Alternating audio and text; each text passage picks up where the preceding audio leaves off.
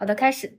欢迎来到无中生有，时猫时狗，你呢？我忘了。好的，没关系啊。以后呢，我们决定我们节目的这个标语或者说 slogan，我们就按照自己喜欢的来想想喊什么喊什么。想喊什么？敲他妈的！我是永垂不朽，我想起来了。好的，那我们再来一遍。呃欢迎来到无中生有，永垂不朽。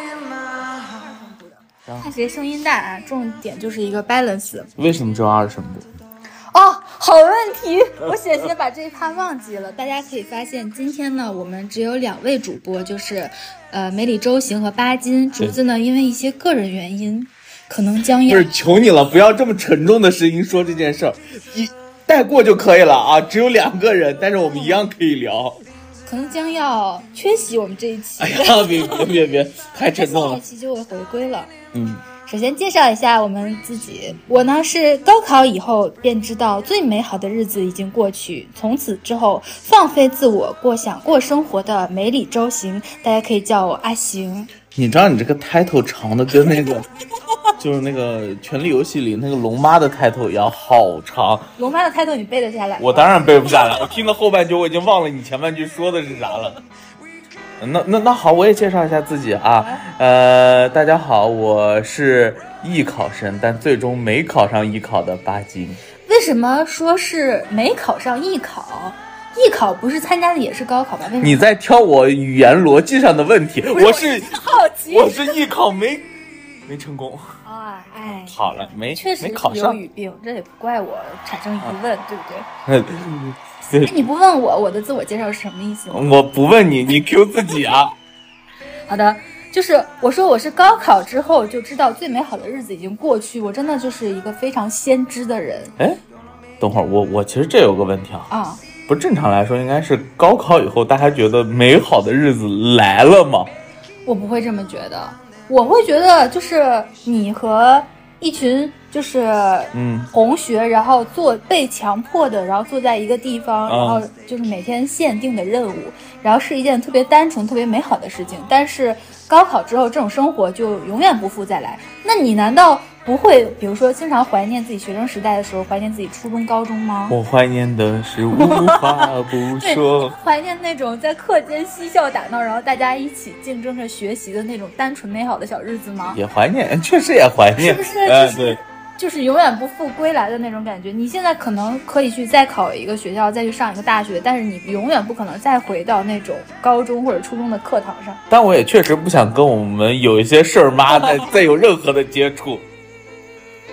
好吧，我是觉得那种的日子，应该我觉得是人生中最美好的日子。然后我就知道非常清楚，也知道啊、已经过去了，呃，逝者已矣，不可追。哎呦，我的个妈呀！然后后面呢，就是我想干什么就干什么，但可能没有那么美好的生活，那我就更要想干什么就干什么，比如说拼命的逃课呀、挂科呀之类的。哎，等一下，乔动麦的，你中间漏漏过了一个非常重要的环节，想干什么干什么。你高考结束到开始翘课中间应该还有一段日子吧？暑假吗，啊，啊，就是尽情的和男人搞对象，但是嗯一个不是我尽情听，哎，不是，听你这个意思，感觉就是一三五二四六周日休息。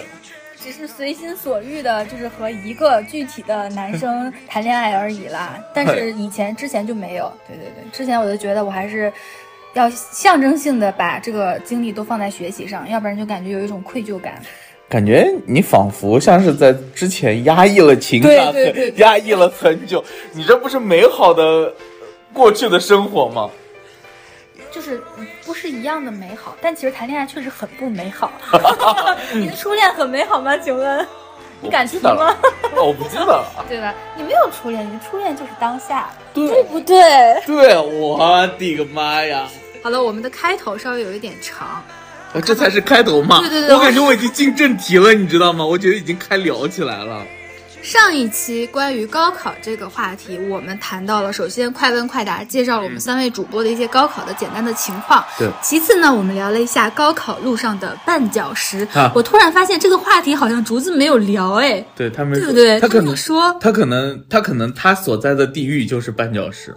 嗯嗯也有可能是因为阳后脑雾，什么都不记得了。我我我们不是为了地域黑，但确实是地狱男，对对对，是吧？确实是地狱模式。然后呢，我们去讲了各地不同的估分、填报志愿，然后选择专业的机制，以及我们各自如何进行选择的故事。今天我们首先将带来的是巴金特别企划之艺考与高考的选择，which is 是艺考失败的经历。有有有，因为是这样啊，各各位各位听众，对吧？因为今天呢是阿行在 Q 当主持人，Q 流程，对对对所以呢，阿行 Q 流程就是我就得问一句，你给我多少时间？啊，我大概给你十分钟吧。怎么？我给你三十分钟，你还要聊三十分钟？不不不，你看我为什么问这个时间啊？这就是艺考当中一个特别有意思的环节，就是艺考的很多的环节跟时间都有关系。怎么说事？事实上，事实上，当初去艺考的时候，为什么提到这件事儿？因为很多人如果要是不去了解艺考这个东西呢，它离各位真的非常的远，因为你不了解、不参与、不走这条路，那可能这这个东西跟你这辈子都没有什么关系，确实，像我对艺考一无所知。对吧？对，然后你想啊，我等到我去参加艺考，我决定要去艺考，已经是高三时候的事情了，哦，就是你是高三才决定去艺考，为什么呢？才录什么促使你产生你想参加艺考这个的契机？你这位主持人非常的感觉提问非常的做作，你知道吗？我先提一嘴，然后关键是咋回事呢？其实我们家里呢，我我外公是编剧，嗯，虽然我父母辈儿没有在从事相关的行业，但我从小长在话剧团，嗯而且我外公的，嗯，应该叫哎呀。没结婚应该，但是他的第二任那就应该算配呃他的伴侣。夫人啊，他第一第一任就是我外婆去世以后，第二个第二位呢，其实他跟呃北京人艺还是有些关系的，哦，所以那个是小的时候呢，我就在他那家里，在北京，天天就表演各种各样的节目，想演什么演什么，所以我很喜欢演戏。我高中高中高看出你很喜欢演戏了，对，很碍眼。哎呀，讨厌！高中的时候，我们还排了一部话剧，在学校，啊，是什么？呃，叫《三年又三年》。是你们自己的原创剧本？原创剧很本，棒纯纯的原创剧本，所以，所以，所以你看，上海的高中还是很幸福的，对对对对提一嘴。然后排完了之后呢，我就觉得，出在 diss 谁的高中呀？我讲真啊，我觉得有好多伙伴们的高中都没有这么幸福，是真的。实话实说嘛，确实没有那个时间。然后再加上后面呢，我就觉得又感兴趣，然后家里呢又有这个文化的熏陶，那索性想尝试一下走这条路。因为你想嘛，那会儿十几岁的少年，不气盛能叫年轻人吗？就心里充满了无数的想法，然后都雄心壮壮志的壮去志实现。但是你为什么没有在初中或者高一高二的时候早早的就有这个想法，是高三才有这个想法的呢？我也不知道，但反正之前你你稍微上头了，对，突然就上头了，想去，然后就做。然后我们家呢，就属于他不会太阻止我，然后呢会告诉我有一些风险，然后我呢又很上头就去了，然后就正儿八经就艺考去了。然后我考了，我艺考考了上海市的编导统考，考了北京电影学院，考了中央戏剧学院、上海戏剧学院，还有中国传媒大学四所的艺考。然后我艺考是笔试和这个面试都有，还是来啊，我给我跟你说啊，是这样，你看啊，呃，上海市的编编剧统考是一张试卷，嗯，试卷上面有一些基础题，以及最后有一篇我印象最深的是最后有一篇作文，因为编导嘛，编导他要考这个编导的话，他其实给了你一张照片，照片上是在河边的一对老夫妇的背影，以此以这个照片，然后写一篇东西。那时候高考咱作文多少字你还记得吗？八百字还是一千字吧？八百，啊，正常是800八百。我那篇那篇文章最少一千两百字起。哇，所以所以就当时写那个，然后这是统考，然后是北京电影学院的初试，是笔试，很很有意思，只有它是四轮，它的初试是笔试，一百道选择题，天文天文地理语文化学，就我这语文数学语文化学，反正什么都考，就是像行测嘛。就是它里头有 E 的 E 等于 MC 方，然后问你 E 是什么。这是考天才班的内容。那没有，其实里头内容都很基础，就是很基础，但是它又确实是涉及到各个方方面面，因为你看有物理的吧，有化学的吧，甚至里头还有艺术鉴赏，就是包括这幅画，然后这段剧情体现了一些什么样的主题，但它都是选择题。嗯，然后第一轮刷的人不是很多，第二轮北电第二轮才是面试，面试完了以后，第三轮和第四轮因为我没到，我不记得了，因为而且他当时不是我考的重点。然后上戏第一轮就是面试，去了以后先是才艺展示，就自己如果有才艺就展示，没才艺可以不展示。那你的才艺是？我当时很傻子的上去跳了一段自创的舞蹈，可太丢人。现在每每想起，就不要问我，现在想起这个画面，真的我晚上。嘎，脚都能在被子里抠起来，真的。然后编舞的吗？自己编的舞，对，你想那时候胆子有多大？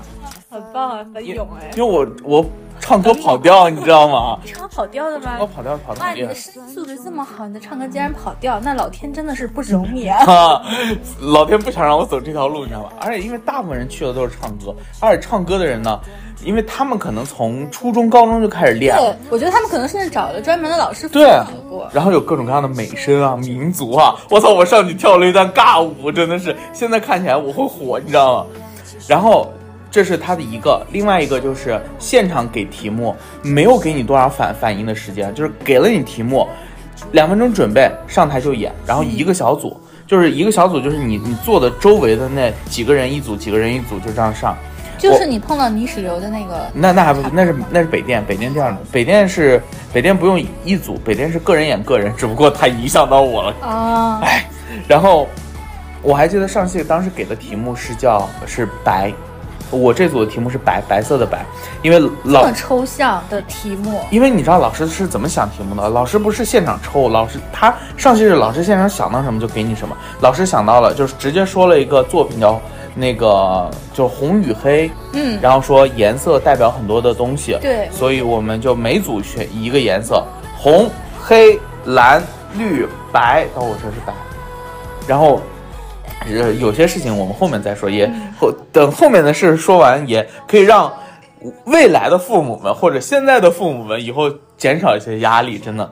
然后这是上戏，然后接下去是中传，中传是第一轮，也就是面试。面试进去以后，他是第一个是那个艺术鉴赏，就是给你一幅画、几幅画，问你从这里头能读到什么，有什么感觉，能不能看到是一些什么样的故事，就问问你。然后同时呢，还有自我才艺的展示，因为有过前车之鉴，到那儿我就说我没了哈，对不起，我有一段朗诵，我准备了一段朗诵给大家做一段朗诵。内容是什么啊？当然了，来，同志们啊，哎呀，这个东西你还能背吗？那刻在 DNA 里了，这玩意儿。来吧，因为当时他们都是专业朗诵的，所以他们有什么新闻稿什么那些都太专业了。我当时想迅速上手，最快最快的方式是童话。哦，童话。诗歌也很难，诗歌非常的难，诗歌的气口太难了。就是童话，童话的话就是你要把人物带入进去。我们正常讲的话，我那个童话故事叫那个，呃，山羊与狐狸。就正常讲的话，就是呃，有一天山羊就是口渴极了，在烈日之下走，走到了一个井口，看见井里头有一只掉下去的狐狸。这是正常讲故事吧？嗯，我跟你说，我们那个讲故事不一样，是这样的。很做作的吗？呃，有点，我现在觉得挺作的。你看来一段。烈日之下，有一只山羊口渴极了，它走到一个井边。你知道为什么要这个声音吗？什么？因为它口渴。哦，你要表达出来一种无感的感觉，你要让空的人也感受到那种对。感那种那种感情，然后就是在井里看到了一只狐狸，便问狐狸兄弟呀，这井水甜不甜啊？咩，还得加一个咩，我都不知道是为什么。为什么？它是一只羊呢？啊，对啊，因为它是一只羊，你不能脱离这个角色本身啊。然后狐狸是因为不小心掉进去的，然后它上不来，所以它狐狸心想，狐狸心想机会来了，便说。所以狐狸的声音是狡狡黠的，因为它是有想法的，说山羊大兄弟，这下面的水可甜了，绿茶是不是？我就跟你说，那时候我就已经学到了这些技巧。感谢单老师的精彩演绎。单老师，单田芳老师。呃，对，然后所以这就成了那个时候的一个注解。然后这是中传，然后最后是北电，呃，不是不是北电，中戏，中戏五岁课你刚才那段，我觉得你表现的还挺专业的，这都没有干过那些。因为它有很综合的东西，因为你看啊，就是我最在乎的，我其实最想上的是中央戏剧学院。对，我真的那时候很 高了。很向往中戏。然后去中戏的时候，他是第一轮就是那个朗诵，朗诵完了以后，老师一听我这个应该是练过了，现场给了我一篇另外的稿子。现场一分钟准备，准备完就直接起。那篇稿子叫《可可西里》，我当时跟那个可可西里的那个电影有关吗？嗯没有关系，但是它是描绘的一个可可西里的一首现代诗，哦然后它描绘的是一种苍苍凉、苍梧那种悲壮的美。然后我当时把自己的气提得很高，降不下来了，就整首诗过去降不下来，老师中间就把我打断了，然后他不会点评的，你都不知道他是什么感情，然后老师就呃就是换下一个，然后接下去就是可能七八个人一也是一组，然后你要表演一个主题小品，中戏的主题小品是抽的，抽主题的，我那组抽到的是照相馆内。然后给你十分钟的准备时间，然后啊三十分钟的准备时间，准备好了以后现场再去演，一组一组进去演。那这个组内其实是要有一个配合和分工的。对，然后我就跟你说，我就所有的所有的当时的这些戏啊，全都演的是情侣，我真的是现在想想，我真的想抽死那时候的自己，而且那时候为什么？呃，你要抽死那时候自己，是因为你决定自己决定演情侣的吗？嗯也不是，当时其实我有点随波逐流了。你没有在这个组里面率先跳出来，成为一个就是引导者的角色。其实，呃，他们选择的是更就是就是你你很出彩，这很重要。我觉得他们在挑选天赋者，哎，嗯，对不对？就是真的有天赋的人。你会发现到那儿以后，大家其实都能表演或者都能入戏，只不过入戏程度不一样。但是在那一刻，我觉得在那个情况之下，我当时的年龄加上所有的那些，让我没有办法那么的入戏。所以这就是这就是艺考，就是艺考的压力很大，要准备的东西很多。如果你真的要决定走艺考的这条路，那我建议还是要提前做准备。可能很多人会不会就比如说从学小学前就已经开始在做相应的准备？对，因为上戏有一个初中叫上戏附中，嗯，上初中就开始。其实当年啊，呃，就不是是高中上戏附中。当年我中考结束之后，我妈问了我一个选择，是说你是想上上戏是附中，还是跟着你的中考成绩走？因为我中考成绩转换成七百五十分，方便大家理解。中考成绩还是高考成绩？中考中考成绩，就就转换成七百五十分，方便理解。因为上海中考筛选的人很大嘛。嗯，我中考考六百七十多分，嗯等于算是，就是所以我可以上徐汇区的区重点。哦，你中考成绩这么好，我中考还不错的，然后高考就考成那样，高考我我高考三模，嗯，连本科分数线都没过，但是我最后还能上本科，我最后过本科分数线了。所以你炫耀的是，我只有大考能考好，然后就是到了那个叫什么选择以后，我当时因为我们家都是让让我自己做决定，嗯，因为自己人生自己长辈有掌控 Q。你一下，就完全没有说，呃，让你自己去想、去规划，他还是有问一下你这两个选择，你要选哪个？因为我当时已经有那个苗头了嘛，嗯然后我跟最后我的决定是，我的考虑是，呃，把文化学好了，以后还会有别的出路。其实也对啊，就现在看这是一个很正常的选择。就是如果你没有家里没有很好的那方面的资源，嗯你也没有显示出，就比如说你从小像张子枫这种从小就已经演戏、嗯接戏，没有这样子的话，那慎重考虑这件事。这就是嗯 关于艺考的经验和选择。对我就怕我讲的太多，所以我赶紧讲完抛回给你，该你了。呃，其实通过这个呃问题的话，我想带出来一个 讨论哈，就是说这个年代高考其实并不是唯一的选择，对不对？尤其是现在的在上海啊、一些北京啊的一些呃适龄的学生和青少年们，是的他们很多甚至会在避开高考。呃，对，有有呃有体育特长生，对吧？有就是高体育特长生现在可以不用高考吗？高水平运动员是。哦，高水平运动员的特招，就比如说高这高水平运动员到什么地步？国家不是有什么二级运动员、一级运动员嘛？还有就是国家级健将，这种能招到国家级健将的，这种就是体育特招生，可以走体育特招生那条路。像清华、北大可以任选有些，不用高考啊，不用考试吗？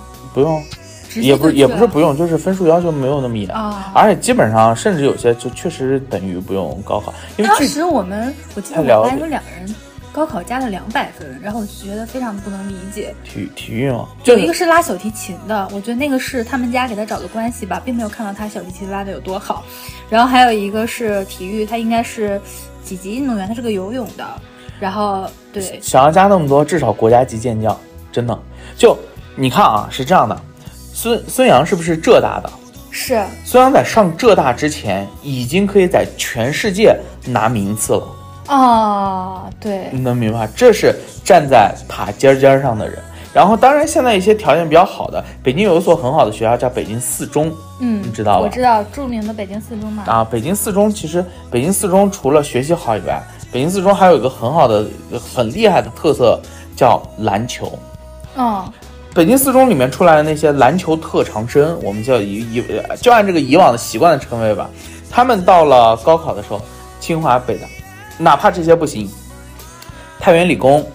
太原理工，对它，这都是传统篮球强校，哦，就是打那个大学生篮球联赛 CUBA 的，CUBA 啊，我知道。哎呦，很懂吗？有一次在我们学校办的，然后当时我是承接 CUBA 所有的那个志愿者服务工作，可以啊，组织的工作。哎，大连理工，对，大连理工也也不弱，篮球，对对对，啊，大连理工也不弱，在我们那边承办过一次 CUBA。对啊，还有就是厦门那边有一个叫叫什么，不是厦大。就是另外一个，就是他们那边学校，这些都可以，就是你这些就都能选了，包括上海交大。所以，所以其实路除了这是高水平运动员嘛？对，其实很多现在，比如说包括小的时候就让他上一些私立学校、国际学校啊，呃，然后对，就出国了，等等等等，这种也越来越多，因为现在出国的成本和这个要求感觉也是越来越低了，相对来说会比以前低一些。对，但有些时候我们回过头来又说。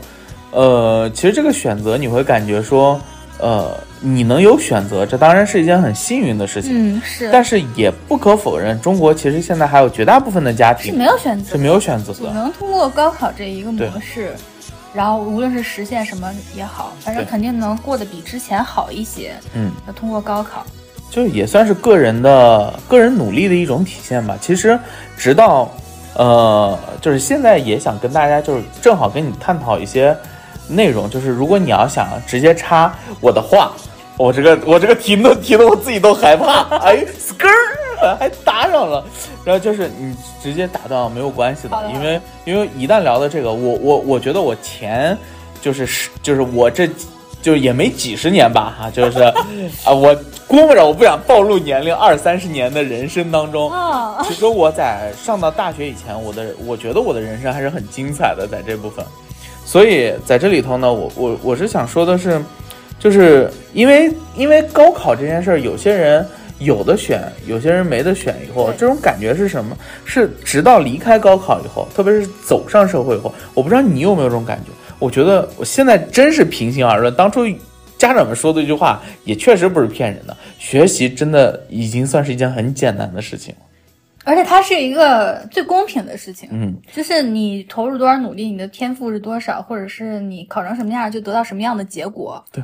但是后面的很多事情就要求的难度就高了，相对来说，呃，对于你之外的外界的那些条件和因素考验就多了，那相对的可能就是所谓的不公平就会比较多一些。对，是的。那也就是相对会难一些。嗯，而且就是。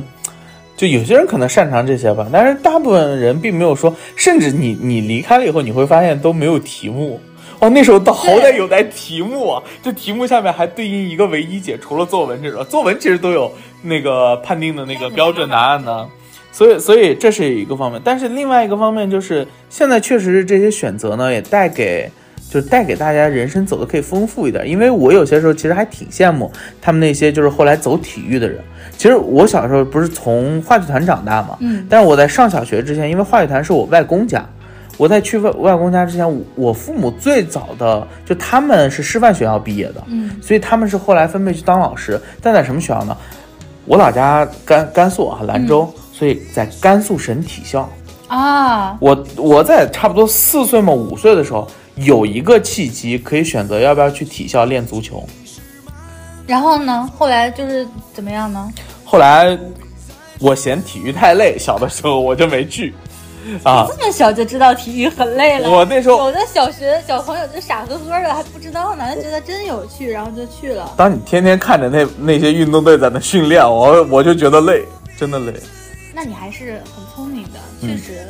不适合你，对，也不适合你的性格。嗯，然后那个时候就是去艺考嘛，就是到后来不是去艺考，艺考的过程当中，其实见了很多的人和事儿，就是这份经历其实给我带来了很不一样的一些，就是就是可能也不能说有什么影响吧，但确实会让我的这种经历非常的丰富，就是你出去会见到很多别人没有见过的事项，就比如说在。呃，因因为你可能离北京近，我不知道你那时候去过没有。如果你在每年的二三月份你在北京，北京有一个地方叫蓟门桥，那旁边就是北京电影学院，有一个胡同到叫东棉花胡同，在东锣南锣鼓巷那附近地方，那是中央戏剧学院。对，这两个月在那附近啊，你是你是找不到宾馆的，都是那些考生和家长。对，全是考生。你会发现在北京冬天又冷嘛，那会儿。就穿着厚厚的羽绒服，背有些人不是美术类的嘛？背个画板，就全国就是那个国美在那国就央美，国美是在杭州，然后就满满世界去跑。然后那时候在就是北京的冬天比较萧瑟，比较冷，然后你就感觉在瑟瑟的风中，一个人好像很孤独的跑跑跑跑，跟萧索了。但是其实，在那当中你也有就是有有不一样的部分，比如说我们自己有。就是之前其实中戏会开一个一周的培训班，嗯，呃，一周多的培训班，面向所有人都可以的，无门槛。对，对，要交费吗？要交费，多少钱？呃，我已经不记得，但不便宜，好几千块钱。然后不管你食宿，在中戏旁边的教小教室里上课，而且是这样的，就哎，这这个东西说出来，我觉得我们节目真的，至少我们那个时候是这样的，就是他给你上课的，他上三门课。第一门课是你的那个，就是你的朗诵的这门课，他会专门有一个那个教朗诵的老师来看你的这个这个部分。第二个会教你一个表演小品的课，嗯，这就是我们那个主题表演嘛。然后第三门是中戏的最后一轮面试，是一个编讲故事，给你一个主题，十分钟的故事，你要讲一个故事出来，现编现讲，现编现讲。然后还有个写作的那个练习，写作练习是中戏的第二轮面试。他的第二轮面试是给你看一部电影，写观后感，这跟咱们平常观后感不一样，两千五百字起。多长时间呢？给？呃，写是给三个小时。这么长时间？因为你要去解析电影中的种种。我没到，我中戏第一轮就出去了，就是最后那个演演的那部分没过。然后，呃，参加这个培训班学是一回事，另外一回事呢是，这个培训班上的老师都是中戏的老师。如果你当场的主考官是这个是给你上课的老师，他会给你抽一个上课你练过的题。啊，五几千块钱就可以有这样的好处吗？但是你要撞运气的。我我跟你说，给我上课那个老师，我就我最熟的那个老师，女老师，她坐在副考官的位置，主考官是中戏导演系的系主任，没有办法。所以我抽的是照相馆内，因为我知道那一答题目当中有一个叫“原”，就是那个回，就是回家，那个戏是在现场排过的，我们当时排过，老师调过的一门戏，所以，哎，这这就这就都是对对 对，这就是戏谑的事儿。但是你知道，当时认识的那些同学们，嗯，认识的同学们，就大家比如说去练那个写。写那个叫什么？写那个作文，观后感，对，就两千多字的作文。哇，那对于特别像我这种就是高中水平八百字，突然让我写两千五百字，那真的你让我憋死了。然后当时南锣鼓巷还没有开发的那么就商业化的时候，就随便找一个小咖啡馆开始写，从九点钟一直写到凌晨三点。人家，人家那是咖啡加酒馆，就开到凌晨三点，三点能不能写完？你最好在那写完，为啥呢？因为三点人家要关门了。那你是用笔写还是用电脑写？笔写。那时候没有什么拿电脑写这件事儿，这大家都是穷苦的考生，谁还拿电脑写？就就在那儿拿笔写，哒哒哒写。然后我现在家里有一件羽绒服，黑色羽绒服。那羽绒服我已经有段时间不穿了，但那个羽绒服是我艺考时候去北京，我爸给我给我的一件羽绒服。那个羽绒服我估计我这辈子都不扔了，因为我就是穿那件羽绒服穿梭在大街小巷写那些。虽然你听上去很苦，但是。反过来说啊，其实这段经历也成就了对我自己，很重要的、很有趣的、对有记忆点的一个经历。我我你说有些事情啊，你就说巧不巧？我那年上海高考的最终的作文，就是那个主题的作文啊，叫一切都会过去，一切都不会过去，给了个题目。我呢，我知道我前半部分语文基础部分有多差，我语文考出来一般来说分数啊在九十来分左右，满分是一百五吗？是一百五，九十来分左右。然后我前面的基础分我自己心里有数的，甚至我跟你说，我高考的时候，我的那个古文阅读那十分啊，完全气。我气了，就是看不懂，你知道吗？当时就是 我看古文，就大家看古文不是挨字儿翻译吗？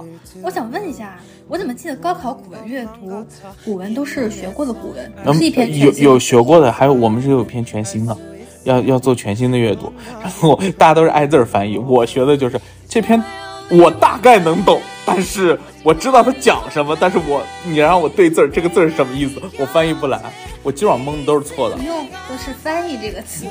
对 对对对对对，然后结果呢，我我最终高考语文考了一百零几分，嗯，我就知道我那篇作文写的还不错啊，所以而且那篇东西里头写的就是艺考的经历，包以及延伸出去的一些思考，这要是没有那些东西，就整个人其实想法会不太一样。哎，那你那个时候去就准备这些考试，包括你去北京的时候，是你自己一个人，还是你家里人陪着你去的？我爸陪着我来了，哦，那还行，我以为是但是但是你要知道，父母陪在身边的时候，你也压力很大，因为你就是你觉得你会有那种压力，你就对就更有压力了不了。能觉得说是心里说对不起他们，或者就是多少心里还是会有这种感觉的，因为毕竟你吃的用的全是家里，不然呢？吃的用的是隔壁邻居老王，那就那就不合适了。啊，但是能嗯，所所以就是这样，所以就是我们就顺着往后说啊，我看了你的纲，我顺着往后说，所以你说高考完了以后那个暑假，大家可能会比较嗨，对那个暑假我其实过得还比较淡平淡，因为我之前已经已经嗨过了，刺激过了，就是波澜起伏，嗯，然后滔天汹涌，就一切起起伏伏平。淡结束了，想休息休息。对，关键是你没考上以后，你回到学校以后，你的每一位任课老师都要问你，哎，你考的怎么样啊？我要是考得好，我现在能回来吗？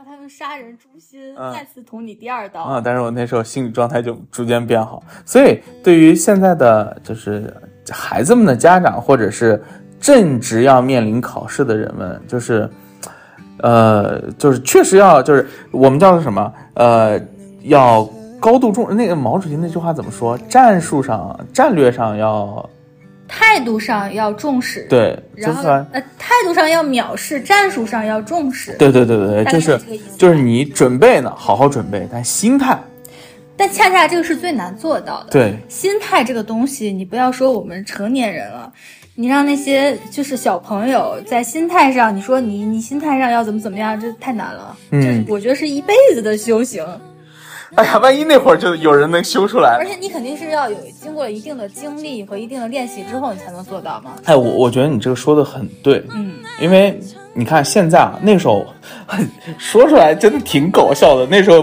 白我们白这个主题啊，我们当场想的演什么白色情人节。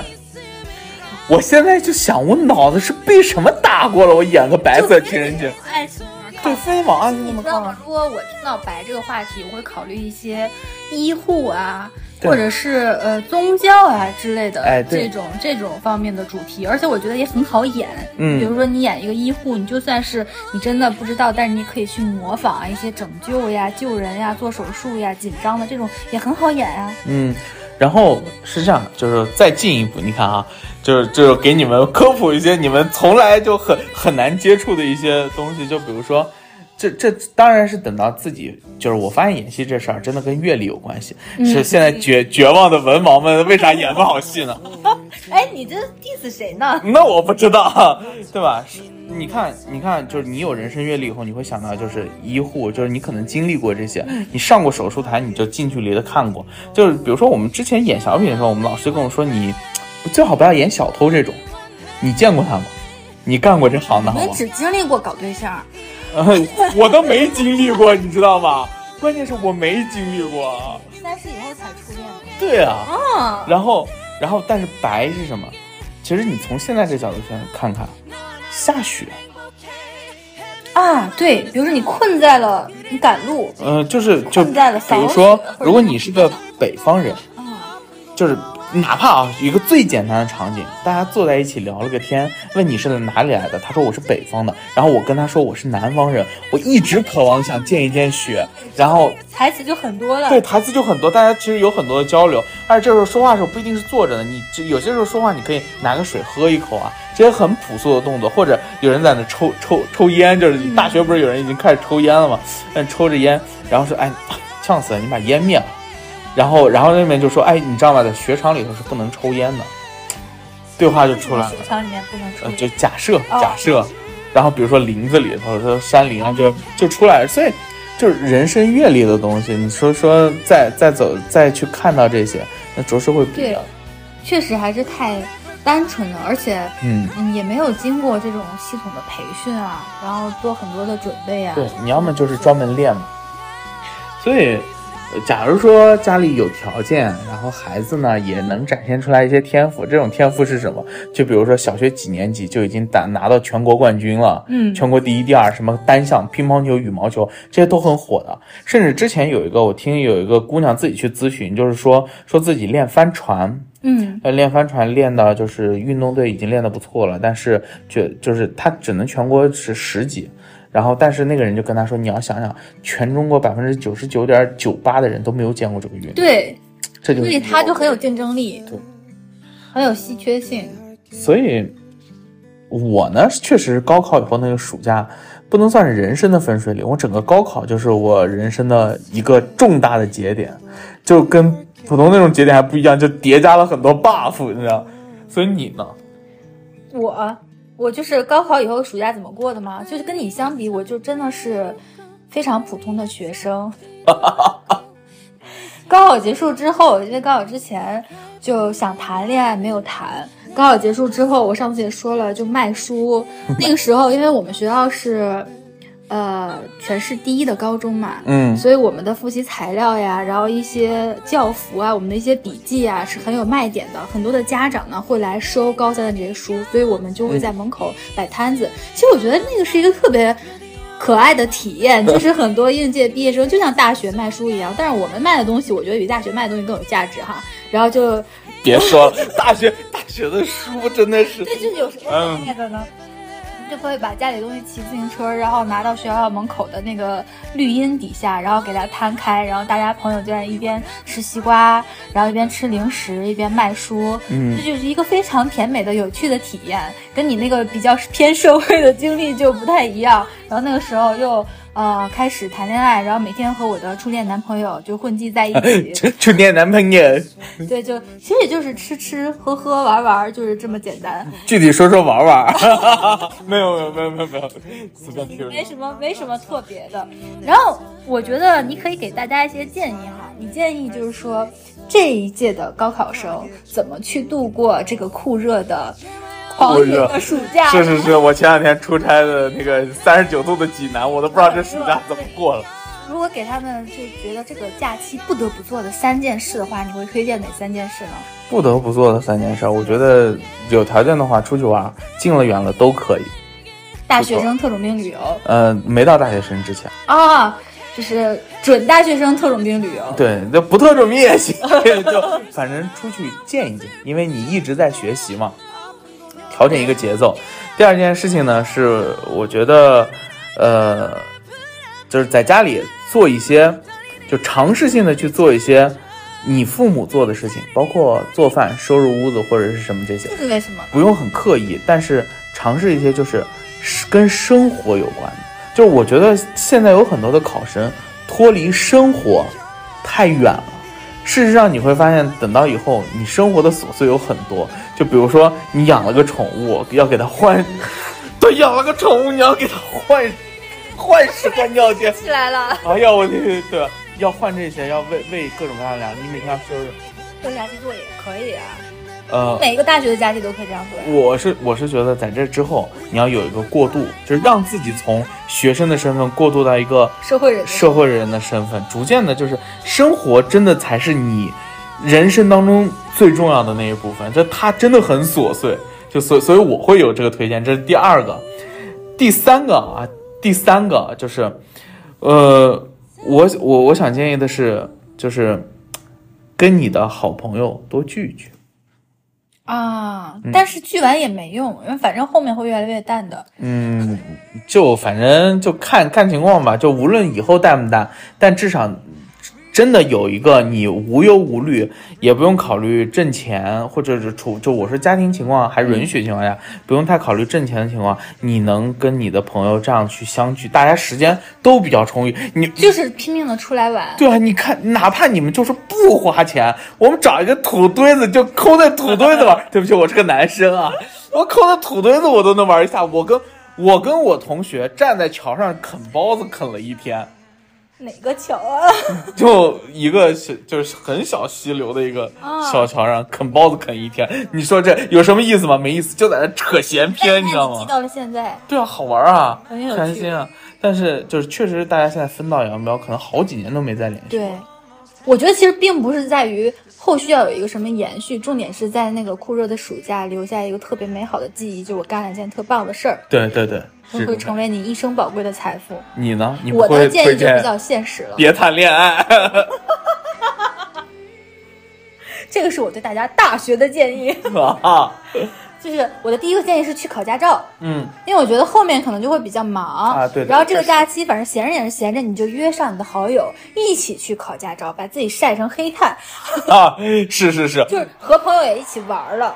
就是你每天一起吃嘛，一起就这个学这个车也挺有趣的，就和朋友一起去考个驾照，而且就是以后肯定会用到，大学就可以出去自驾游，哎，什么都不耽误。没有朋友也要学，我错过了这个窗口，我到现在都没有驾照。真的吗？对，我不会开车。所以考驾照是不是很重要？是的，是的，是的，这确实是。考驾照考的比较晚，我觉得考驾照是越早越好。对，然后第二呢，我就觉得要喝大酒，因为你也成年人了嘛。以前可能你家长不让你喝酒，但你大学会有很多喝酒的场合，所以你呢、要可能要去看一下你自己喝酒的水平。啊，呃，具体的可以详见我们之前有一期专门讲喝酒对的对对对对。哎，这还能 Q 到这么早的一期吗？我可以可以。就是得看一下自己的酒量吧，然后自己的酒的偏好呀，这样你上了大学之后，你就可以拿出一个气势出来，威慑到别人。John Martini, 对 no shake。然后第三个呢，我想一下啊，啊，我凑不到三个，你居然凑不到三个，你的暑假不是你人生当中这么重要的一个暑假，如此的贫乏吗？我不是主要在谈恋爱嘛，但我不建议大家谈恋爱。对，你的第三条建议就是大家一定不要去谈恋爱，对对对对对，干点啥不好，干点啥不好，大学里有很多的男生的，千万不要再和高中的那些人纠缠了。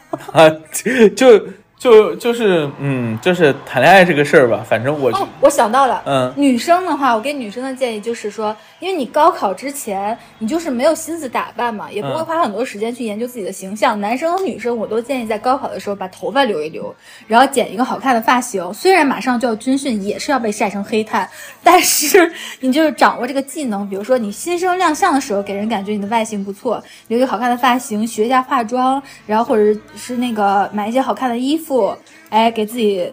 打扮打扮一下，打扮啊打扮，打扮我觉得也是一个不错的选择。啊，我觉得这这挺重要的，这个这个不错吧？捯饬捯饬自己，捯饬捯饬，对对，对就也有心思了。以前一直心思都在题目上，现在心思花在自己上，假如大家的心思之前真的在学习上的话 这都不好说，是吗？对，我们只是有一个大的前提啊，你是一个乖乖的学生。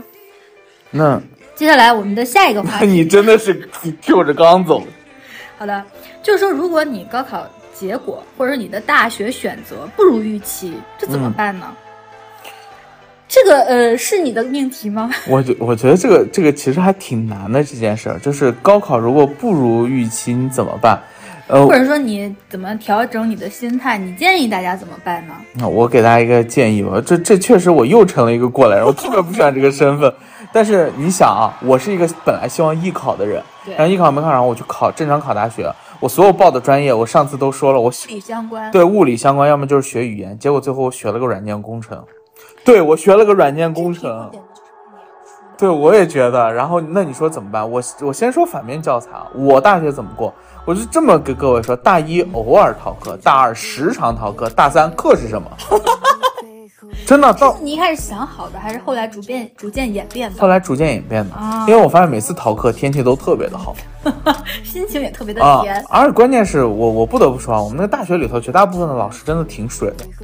可以理解。啊、可以理解吧？这个这个这个这个，我们平心而论，就是是就我我承认，我们也有很好的老师，我们的高数课老师或 C 语言课老师特别好，这都是概率的问题。嗯，所以我 C 语言九十六，满分一百啊，然后。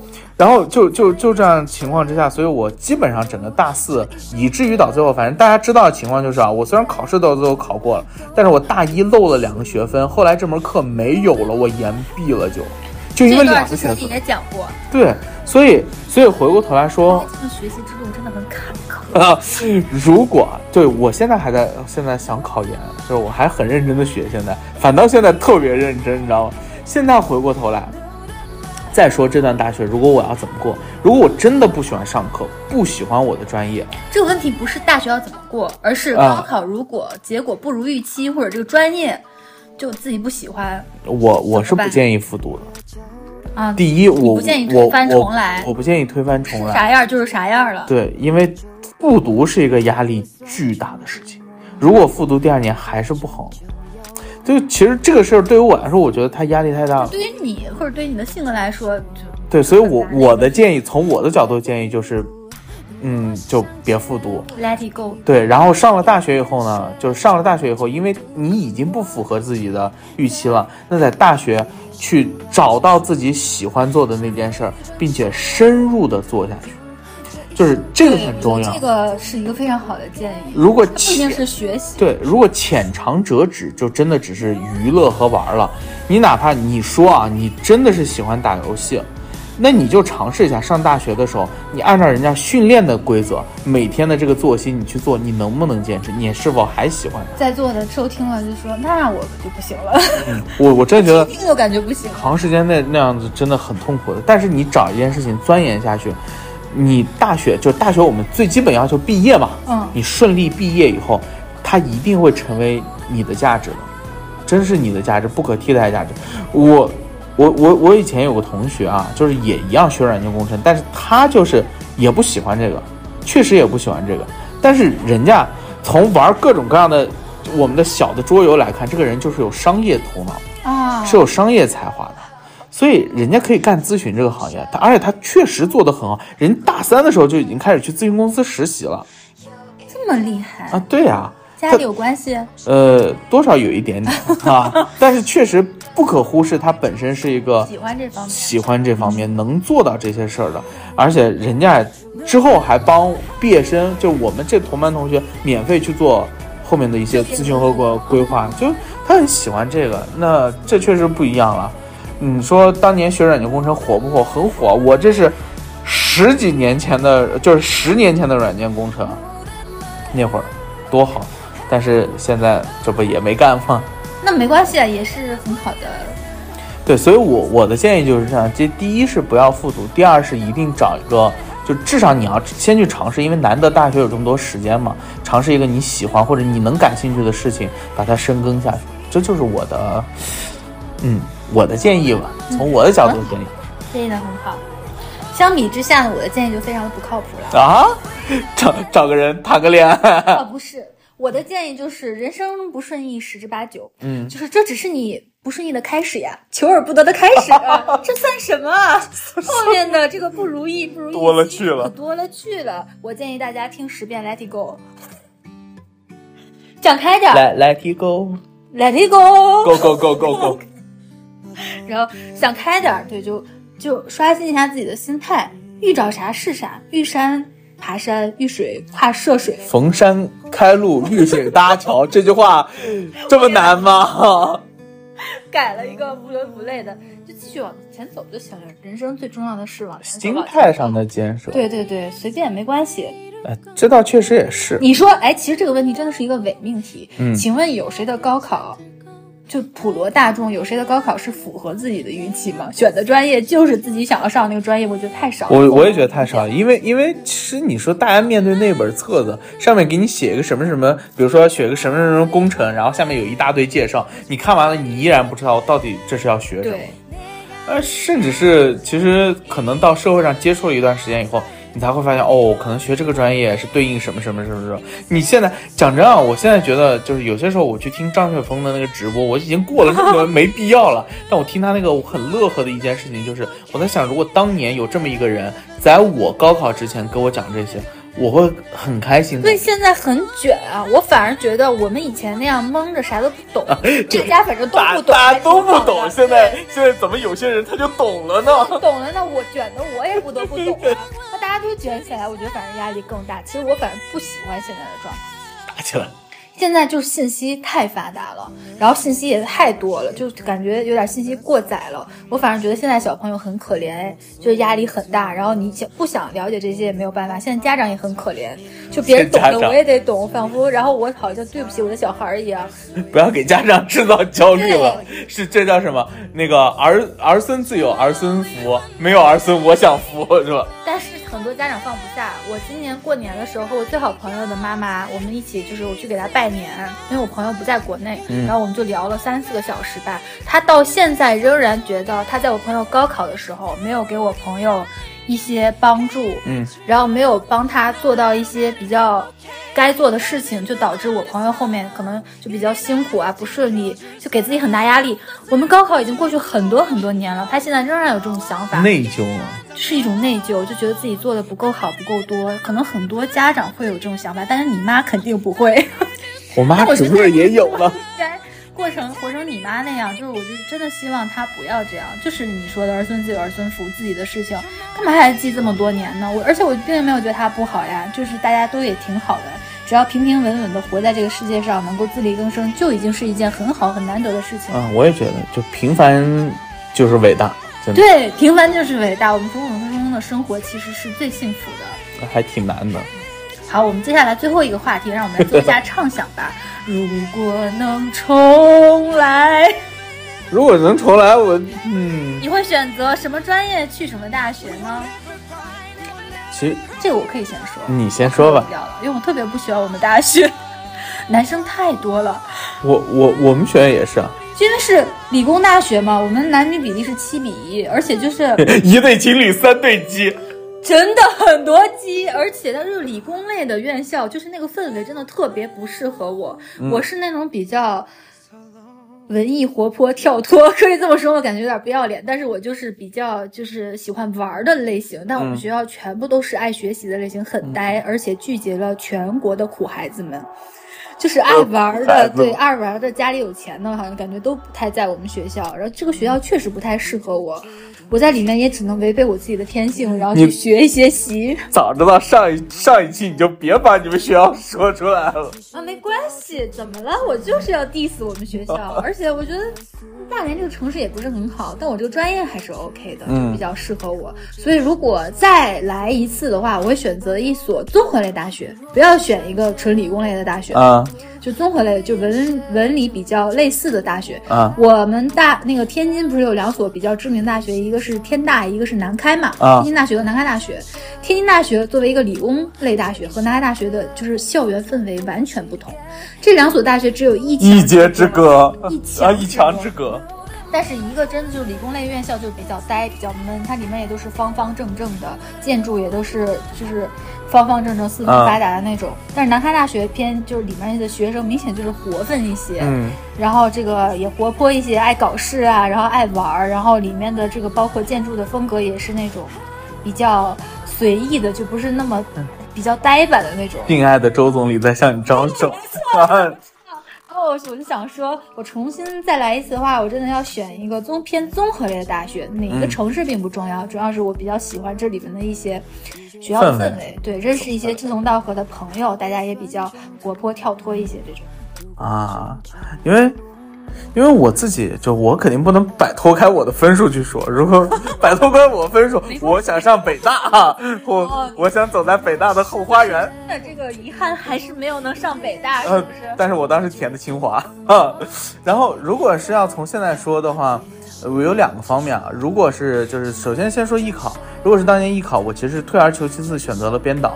因为表演，我就就很多人都劝我说你的形象考不上，但如果是现在的我，我不会在乎这件。对，我觉得这个不是这个问题。对我不会在乎这件事。啊，你你少来！或者我就不会在乎这件事儿了，我就会因为要尝试嘛。然后第二件事情是，如果是大学的话，我可能会想选择一些，就是因为我不是在二本线上嘛，就也没高了几分，我可能会如果有大学有就是机械维修什么的，类似这样的，就是机械工程，我可能还是想选这种和能动手的专业。如果真的不行，其实我现在发现有些很好的三本院校，嗯，做什么飞机维修的，造飞机、弄飞机发动机维修的这些，也很不错。我我觉得也很棒。可以动手，就你看你的这两个喜好差的还挺多的，一个极动，一个极静。啊，对啊，但至少你非常的明确，对，所以对，我觉得你这个就挺好的，而且就之前我考虑过，如果能重来的话，我一直跟别人说我想去参军，我就想去当兵，因为我的性格真的非常适合参军。我也觉得，但我就是学习太好了，你可以自己弄，哎，学习太好也有一条路，你惊讶，国防科技大，啊，对。真的，就当时没有想过这个问题。我以前可能也对自己不是很了解，而且就可以做这种就是科技兵。你正常啊，你进正常。哎，这我再跟各位提一嘴啊，各位如果以后要有这个想法，简单提一嘴。你看我对高考了解了，如果你要是参军走大学生大学生参军的那个计划，你只是去当几年兵，而且这个当兵以后，你不是最后还是要那个复员的嘛？对，这种想当那种不。不复员的兵，呃，对，但是但不复员的兵那就是职业军人了。对对对，职业军人呢，就是到最后你要留下来当士官啊。对，正常不就是士官？那个四级士官长、二三级士官长、二级士官长，一级一级往上走。而且正常就是，如果要是走这条路，你进去后可能就是一辈子就是个大头兵，最多做到班长。嗯，就是而且到最后你能留下来当职业士兵的很少很少，遇到裁军你还有可能要被复复员。当然这是各种各样的情况，但是如果你走国防科技大，你出来是有。你的肩章上是有章的，你知道吗？就是你出来就已经不是那什么了。就是因为他是我们学校的那个国防生嘛。对你出来至少是尉官了，至少是个少尉了。对我就是想搞科技这类的，然后身份是军人，我觉得其实特别适合我的。而且现代化都需要这个，所以你就出来到，比如说像国防科技大，甚至是上海那个，就是如果有人学医的话，呃，二军大啊，第二军医大学，对，都属于这类型。是。没有想过还有这些选择，就觉得就是普普通通的理工类的学生考理工类的院校这样子。就虽然都是高考，但现在其实高考也远不止一条路可以走。对对哦，你说的很对。还有其实有很多选择。好啦。那我们今天的话题呢，就简单到这里了。下一期呢，我们将带来一些跟大学有关的事情。上上大学，上大学。对，哎，我们过完暑假要上大学了，我们将会谈一谈上大学一定要干的三件事儿呀，大学报道的故事呀，然后大学里没有必要做的一些事情。没有必要做的一些事情，比如当观众，对，比如说逃课，比如说谈恋爱，对。天哪！我现在怎么这么？下期你主说，真的，我喜欢听你这个主题，我想听听你是为什么得出不谈恋爱这件事儿的。好的，那么我们这一期的节目呢，就到此结束了。嗯，如果你早上洗漱的时候想听点什么笑一笑，如果你深夜有点忧伤，有点无聊，如果你深陷早八通勤拥挤的地铁，那么欢迎各位收听无中生有，我们下期再见，拜拜拜。这期没有竹子，拜拜。啊你在哪里？风仍在吹着你左边脸太黑。